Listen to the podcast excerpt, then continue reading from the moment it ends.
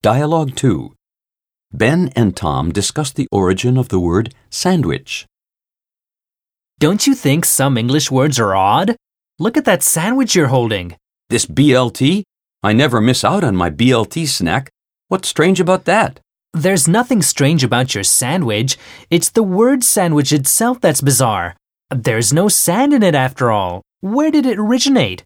I think it came from the Earl of Sandwich, a nobleman who lived in a town called, er, Sandwich.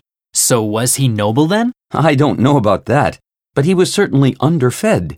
You see, he gambled fanatically as a card player, but hated having to break off his games in order to eat.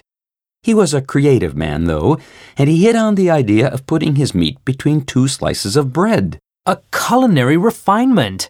It sounds like a good move. Yes, well, he decided to give it a try. It worked, began to find favor with his friends, and then caught on all over the country. So he could gamble and eat at the same time? Precisely.